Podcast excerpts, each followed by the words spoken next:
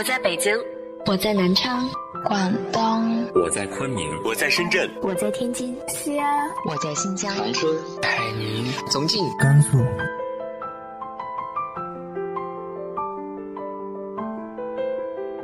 这里是 FM 幺八零八四，昨天的你的现在的未来，我是主播背着吉他的蝙蝠女侠。无论你在哪儿，这里都有我的温暖等你。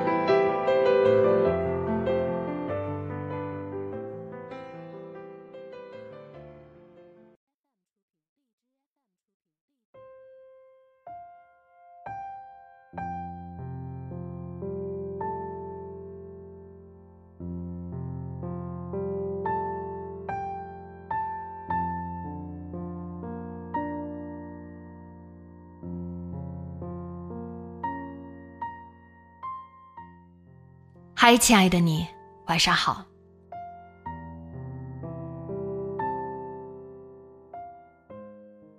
我们总会遇到一些人，他们帮助我们，照亮我们，可又有些惭愧，我们好像还没来得及说感谢。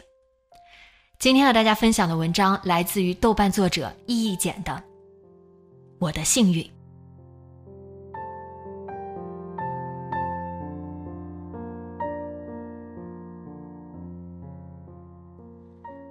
近来长肉有点过分了，约着室友一起做运动，然后运动渣渣体质惊呆了他。我就是那种啥运动都不行的人。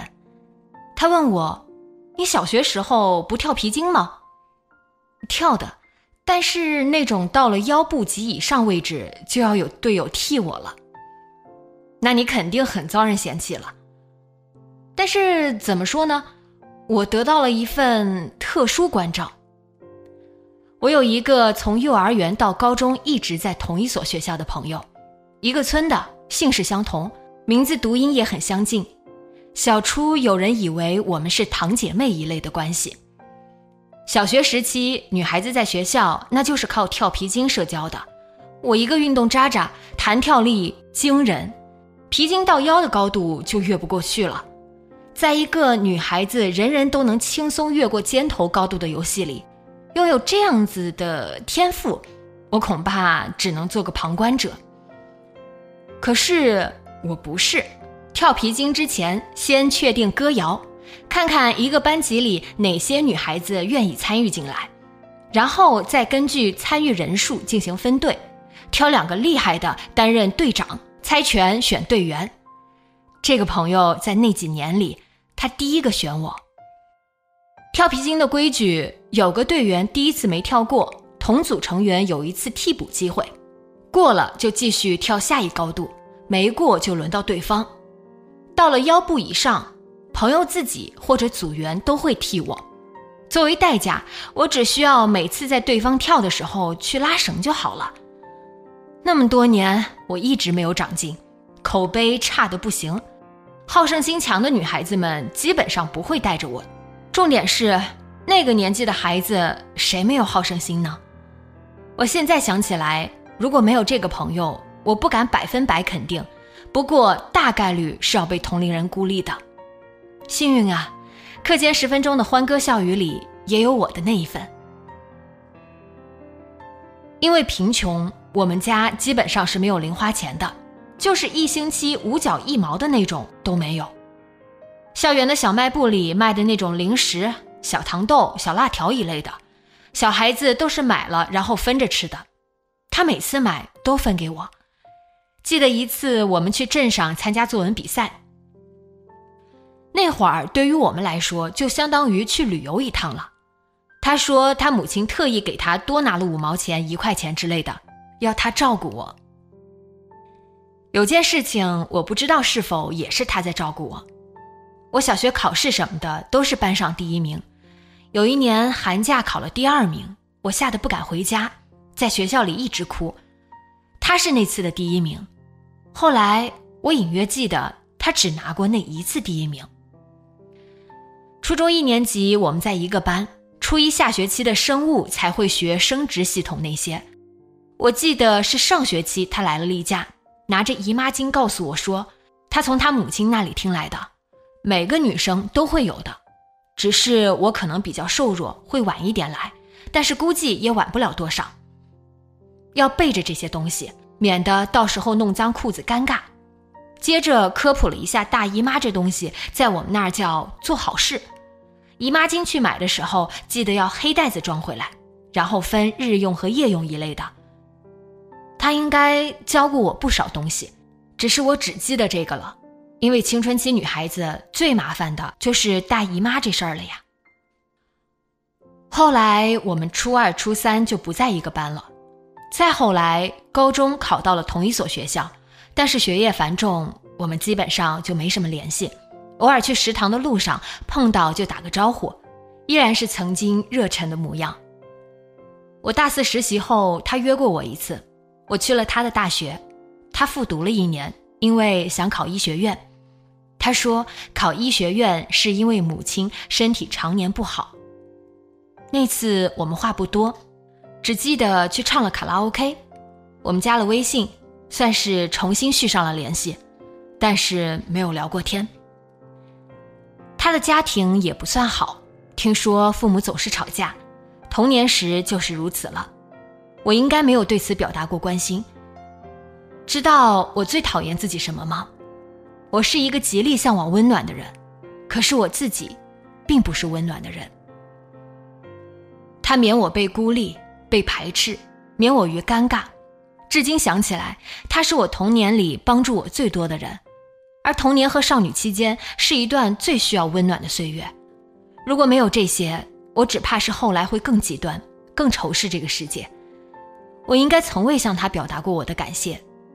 早两年，我想过给他发段文字，难免又觉得矫情，亦或是打扰了对方，就又作罢了。只在心里祝福他，得偿所愿，一切都好。他换了微信头像，是两个孩子，其中大的那个和他长得像极了。高中时期寄宿生，高三那年学校才装了热水器，把热水送到每个宿舍房间。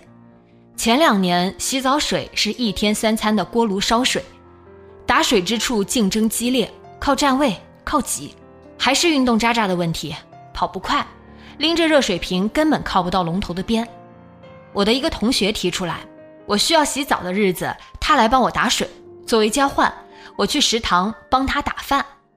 后面知道我打不到水的人有好几个，他们都有帮过我。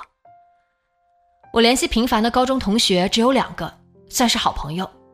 好些同窗一场，我已经没有任何印象。那些帮过我的女孩子，我都还记得她们的名字。我这两个朋友，一个是喜欢笑，是我靠近他的。我喜欢爱笑的人。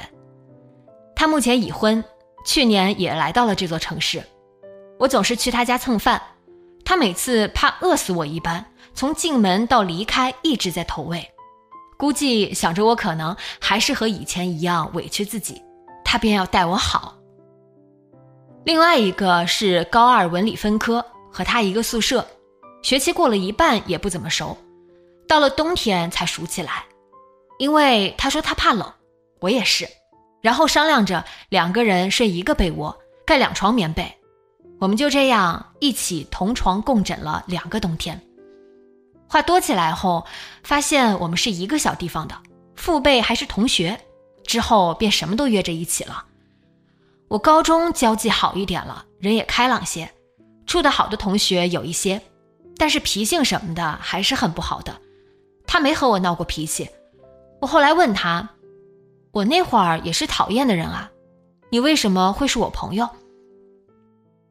他笑了笑，说我虽然言行有时候不妥。但不妨碍，还是个内心善良、偶尔会关心人的人。我除了谢谢，还能说什么呢？我大学时的室友也都很好，大家都很聊得来，就是很包容我。有什么不好的地方，他们也没和我抱怨过。大学班上有个女生，云南妹子，忘了怎么玩到一起了。她很特殊，估计是班上其他人说过我冷漠一类的话。他有时候动不动就来告诉我，我一直觉得你好棒，内心柔软啊，就是那种很刻意的。偶尔带着点玩笑腔。毕业这么久，我偶尔发个朋友圈，他也在下面来这么一番表达。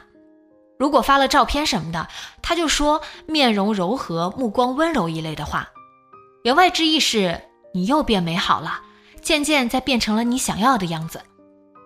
前两天我发了朋友圈，他说他特地翻了我所有的朋友圈文案，非常思念我这个外表冷酷、内心甜和的人。这么久了，他还没有忘记鼓励我去做一个更好的人，而且他一直记得。我想成为怎样的人？我就是怯懦且傻的人，遇事实在是忍不了，只好委屈自己。我并非不想去拒绝，只是我拒绝人的语气实在是难听吧，基本上属于得罪人的那种。我工作后遇到一个同事，他真的有手把手的教过我，他教我说话要委婉，但态度要坚决，然后亲手给我改文字。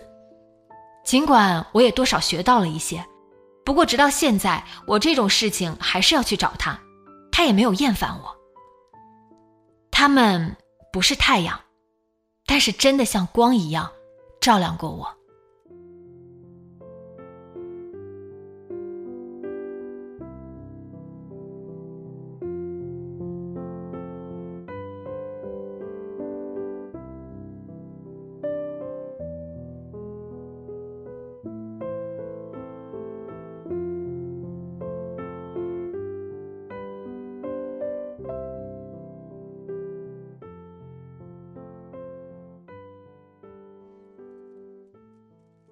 你的生命中有没有遇到过这样对你帮助很大、改变很大的人呢？